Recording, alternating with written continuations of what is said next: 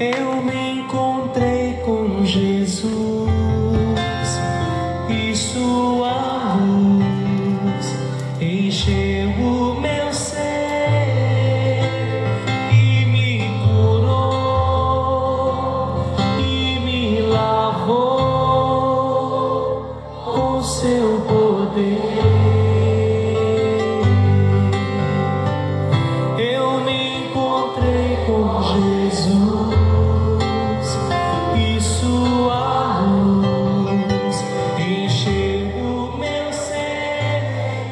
Graça e paz. Está chegando até você mais um encontro com Deus.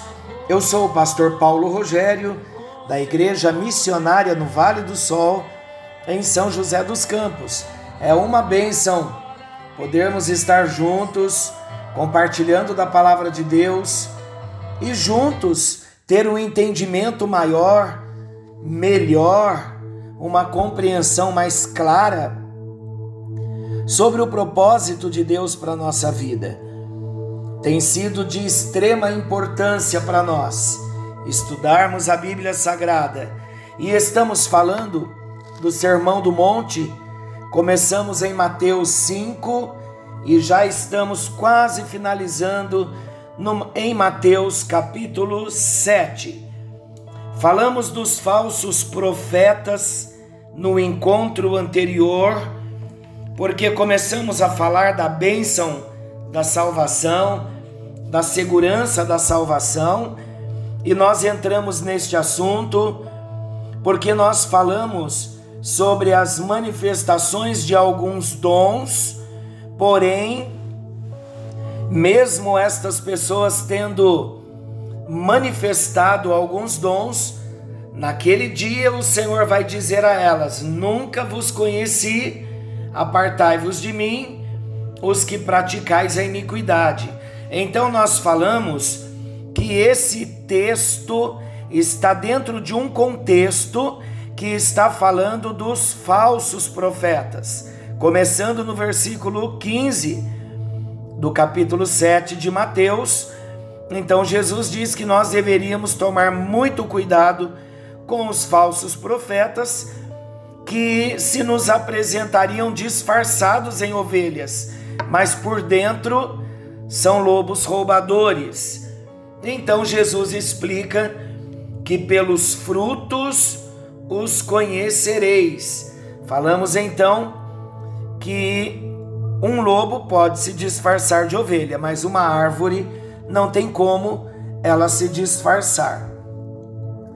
E esta frase eu considero a muito, eu a considero muito forte, muito pesada, quando Jesus diz: "Eu nunca vos conheci". Então, de início, antes da explicação do encontro anterior, de repente alguns estavam até pensando: seria possível alguém ter tido um encontro com Jesus, ser usado por Deus nos dons espirituais e depois ele dizer nunca vos conheci? Não, não é possível.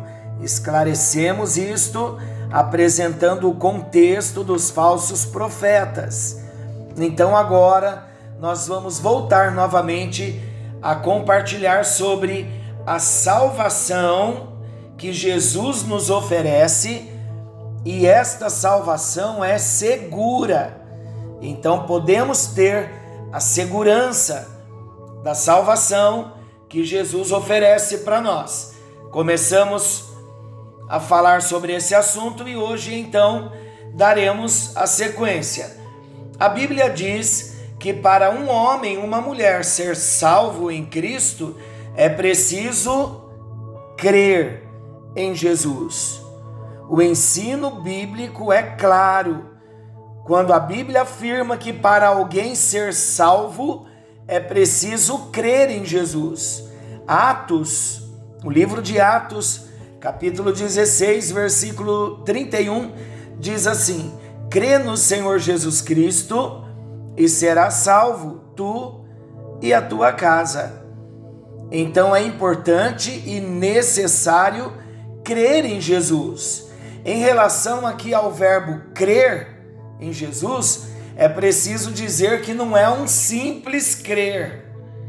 Crer em Jesus para ser salvo, crer em Jesus para a vida eterna, é explicado em João capítulo 3, versículo 3, naquela conversa que Jesus tem com Nicodemos, ele explica sobre o verdadeiro crer.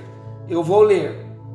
A isto respondeu Jesus: Em verdade, em verdade te digo, que se alguém não nascer de novo, não pode ver o reino de Deus.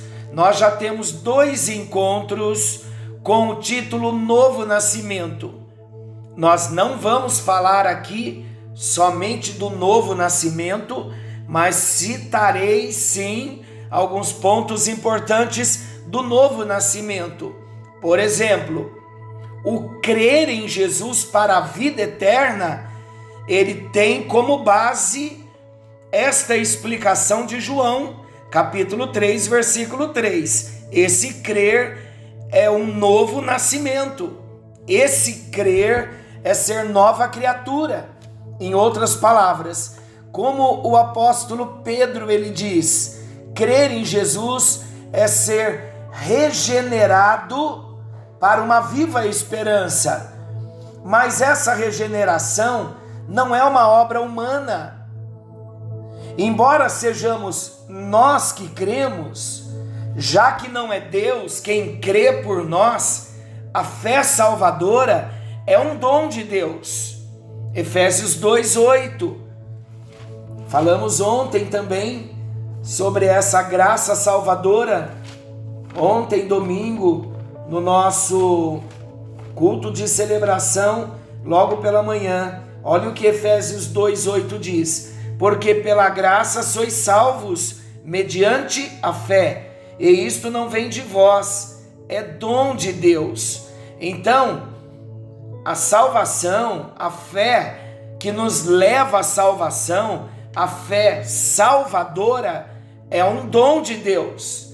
Quando essa fé ocorre, essa fé salvadora, como dom de Deus, ela ocorre como resultado da regeneração, do novo nascimento. Regeneração significa ser gerado de novo.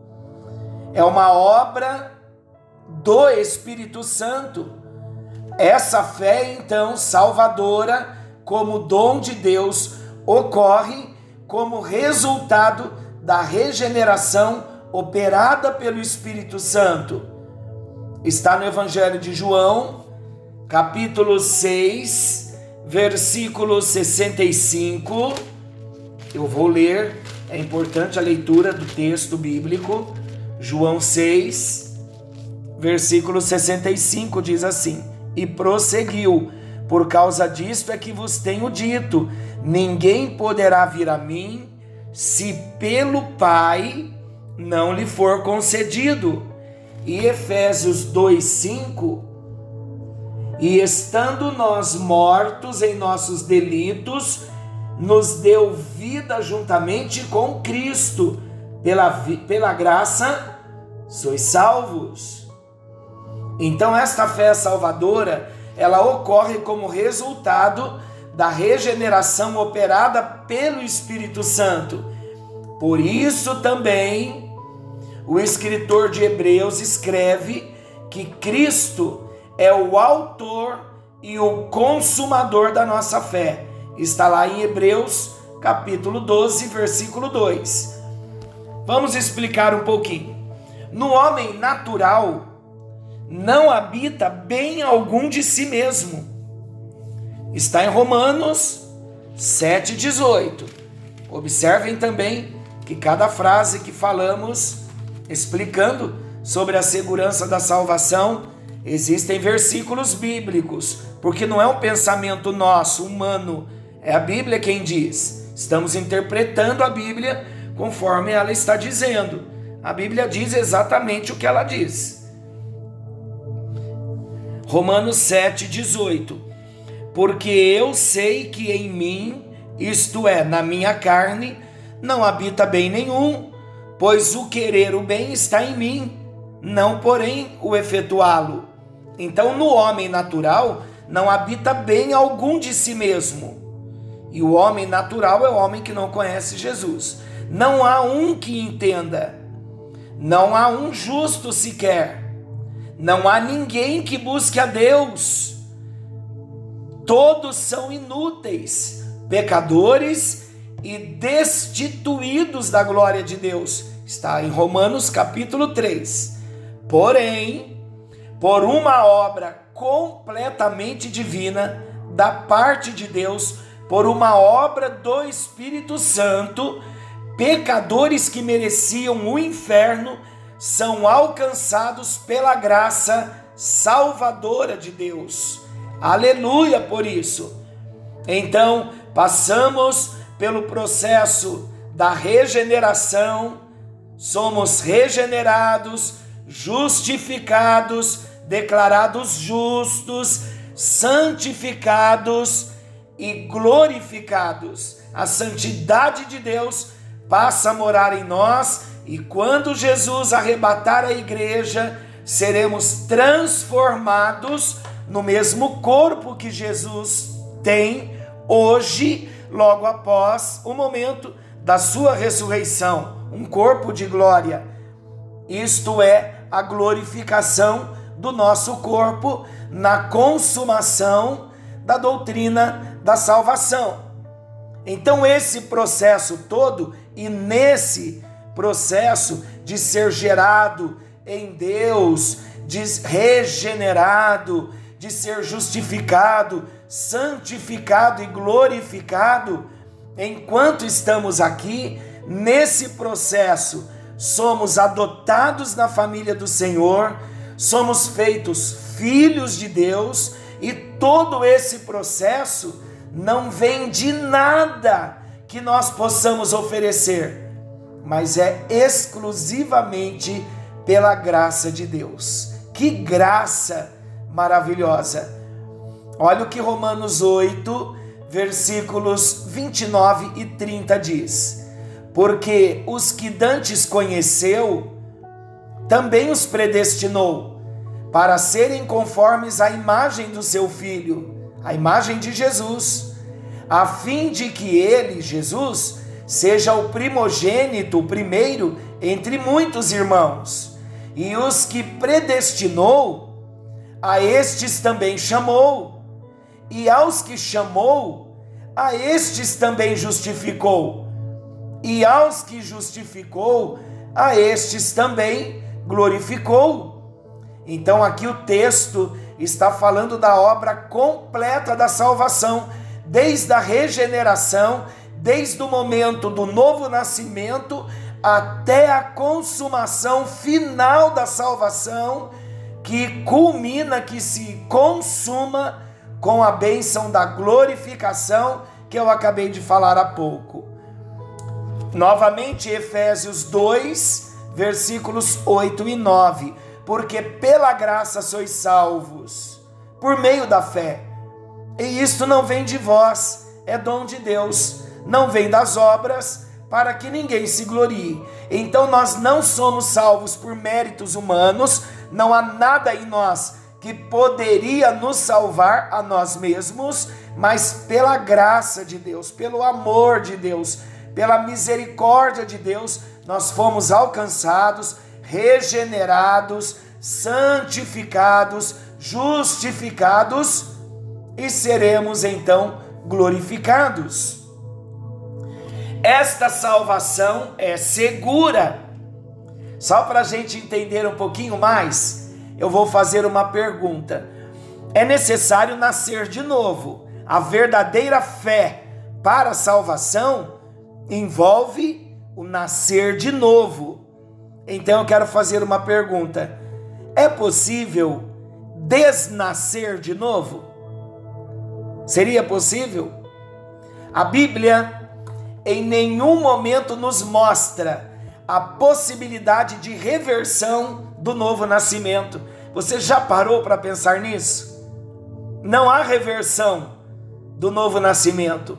uma vez nascido de novo, o verdadeiro nascimento gerado pelo Espírito Santo, agora a pessoa se torna nova criatura. Se um salvo verdadeiro, um verdadeiro salvo, que passou pelo, pela experiência, pelo milagre do novo nascimento, se um salvo verdadeiro perdesse a salvação, então ele precisaria se tornar um bastardo. Deus, a Bíblia diz, Deus nos adotou como filhos, e nós não encontramos na Bíblia ele nos devolvendo ao orfanato. Não há possibilidade de desnascer de novo. O problema da possibilidade de um salvo genuíno, um salvo verdadeiro, perder a salvação é o fato de que a pessoa coloca em Jesus a culpa pelo fracasso. Veja alguns versículos. Todo o que o Pai me dá virá a mim, e o que vem a mim, de maneira nenhuma lançarei fora. Porque eu desci do céu não para fazer a minha vontade, mas a vontade daquele que me enviou. E a vontade do Pai que me enviou é esta: que nenhum de todos aqueles que me deu se perca, mas que o ressuscite no último dia. Evangelho de João, capítulo 6, versículos 37 ao 39. Perceba aqui que os salvos verdadeiros são dados pelo Pai, são dados por Deus. Nenhum destes são lançados fora, porque a vontade do Pai é que todos aqueles que ele deu ao filho não se perca. Se fosse possível um daqueles que o pai deu ao filho se perder, então significaria que o filho não cumpriu uma vontade do pai. Sobre isso, tem gente que alega que o pai entregou todos os homens ao filho, porém também isso implica no universalismo da salvação. Sabe o que é o universalismo da salvação? O universalismo da salvação é uma doutrina antibíblica que diz que todos serão salvos. A Bíblia deixa muito claro que não são todos que foram entregues ao Filho para serem salvos. Nem todos creem. Todo aquele que crê, todo é todo, mas todo o que crê. É o que a Bíblia diz. João 17, versículo 9, diz assim: Por eles é que eu rogo, não rogo pelo mundo, mas por aqueles que me deste, porque são teus. Não é possível perdermos a salvação. Onde a nossa salvação está guardada? Mais uma pergunta que traremos uma resposta para um esclarecimento maior acerca da salvação estou afirmando em todo o tempo que a salvação em Cristo é segura. Não é possível perder a salvação. A Bíblia nos convida a termos a certeza da nossa salvação. Mas nós também sabemos que, por natureza, o homem é mentiroso, é enganador, é volátil, é variável. O homem muda de ideia muito facilmente. Hoje ele pode dizer a alguém assim: Eu te amo, e amanhã dizer: Nunca mais quero ver você. Então, como seria possível ter a certeza da salvação se essa salvação dependesse da vontade humana em guardá-la? Como o coração do homem é enganoso, está lá em Jeremias, capítulo 17, versículo 9. A nossa salvação, ela não está guardada em nós.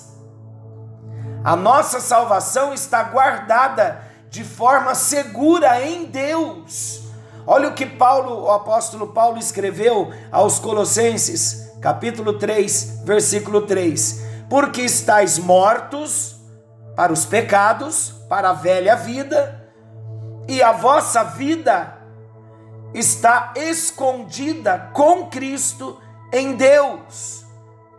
O salvo verdadeiro, o discípulo que passou pela experiência do novo nascimento, que recebeu a Jesus como seu único, exclusivo Salvador e Senhor, este está salvo. E o salvo verdadeiro, ele está guardado e confirmado em Deus. Por quê? Porque ele foi selado, recebendo o Espírito Santo como o penhor, como a garantia para o dia da redenção. Olha o que a palavra de Deus diz em Efésios, capítulo 1, versículos 13 e 14. Nele também vós, depois de terdes ouvido a palavra da verdade, o evangelho de vossa salvação, no qual tendes crido, fostes selados, fostes selados com o Espírito Santo que fora prometido, que é o penhor da nossa herança, enquanto esperamos a completa redenção daqueles que Deus adquiriu para o louvor da sua glória. Está falando de nós, de todos os salvos, nós que ouvimos a palavra da verdade, o evangelho da nossa salvação. Nós cremos quando ouvimos, fomos selados com o Espírito Santo que nos foi prometido. Esse Espírito Santo que nos selou, ele é a garantia da nossa herança. Enquanto estamos esperando a completa redenção, qual é a completa redenção? É o dia que Jesus vier para arrebatar a igreja, para buscar os seus, ou o dia que nós partirmos para a eternidade. Então, enquanto nós estamos esperando a completa redenção, podemos esperar com a segurança, porque fomos selados com o Espírito Santo. E o Espírito Santo é o penhor, é a garantia da nossa herança. A salvação, meus amados, é uma obra perfeita realizada por Deus. Ele começou essa obra em nós e ele não deixará essa obra inacabada. É dele tanto o querer quanto o efetuar. Por isso é possível dizer que posso estar seguro da minha salvação para sempre. Olha o que Paulo escreveu, o apóstolo, aos Filipenses, capítulo 1, versículo 6. Eu estou convencido de que aquele que começou a boa obra em nós, ele vai completá-la até o dia de Cristo Jesus. Mais uma pergunta para vir mais luz para o nosso coração.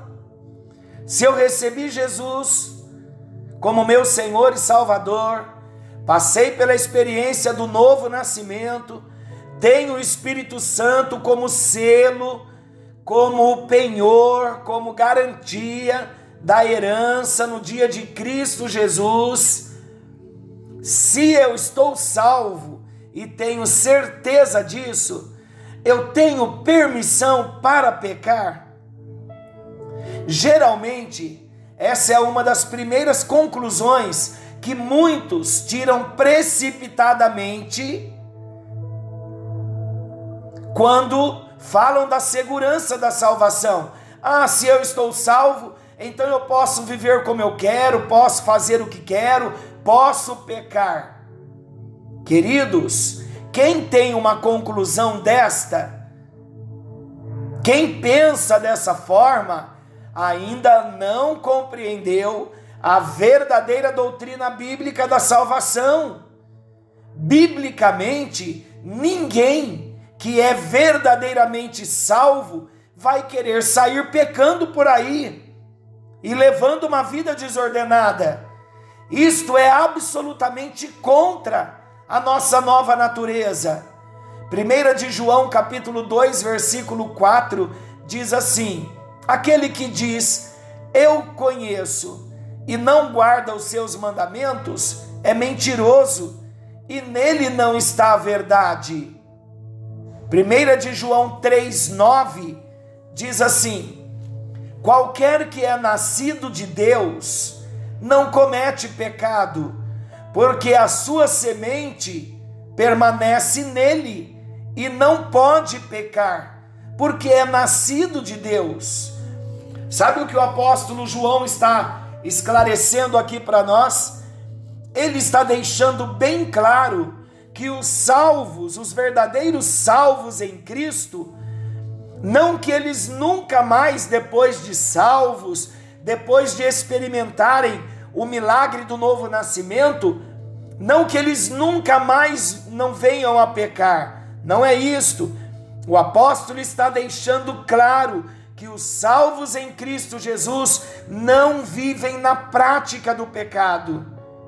Mais uma vez, viver não viver na prática do pecado não significa que um salvo nunca irá pecar.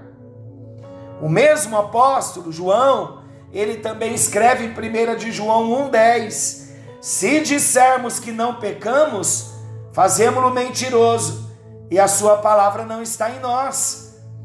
Parece até contraditório, mas não é. O verdadeiro salvo ainda está sujeito ao pecado. Romanos 7, leia o capítulo 7 de Romanos, vai ser também bem revelador para mim e para você. Então parece contraditório o texto de João, mas não é. O verdadeiro salvo ainda está sujeito ao pecado, mas ele não se conforma com essa prática. Ele não vai se conformar em viver pecando. Mesmo que existam momentos de fraqueza na sua vida, o Espírito Santo é quem convence o homem do pecado e guiará o salvo a toda a verdade. E sabe o que o Espírito Santo vai fazer nesse salvo? Vai produzir nesse salvo, quando ele pecar, o verdadeiro arrependimento. Mas este será o assunto do próximo encontro. Você já nasceu de novo? Pode ser hoje o dia do grande milagre do novo nascimento na sua vida. Anexe a esse estudo os dois encontros com Deus que está lá na plataforma do Spotify, o Novo Nascimento 1 e 2. Você que está começando a compreender as Escrituras agora. Vale a pena nesse tempo você voltar a ouvir estes dois encontros que tivemos com o tema Novo Nascimento 1 e 2, mais este encontro de hoje. Deus está fazendo algo novo nas nossas vidas. E esteja certo de que aquele que começou a boa obra em nós ele é fiel e ele vai completar esta obra até o dia de Cristo Jesus. Senhor nosso Deus, bondoso e amoroso Pai, Jesus, tu que és o nosso Salvador, Senhor, resgatador, obrigado pela graça que o Senhor ofereceu quando nós ainda éramos teus inimigos, quando estávamos mortos nos nossos delitos e pecados, o Senhor nos deu vida juntamente com Cristo, e pela graça nós somos salvos por meio da fé. Obrigado, Jesus. Nós desejamos te reconhecer como único Senhor das nossas vidas como Salvador exclusivo das nossas vidas. Queremos experimentar o milagre do novo nascimento, porque queremos te ver um dia e estar eternamente ao seu lado.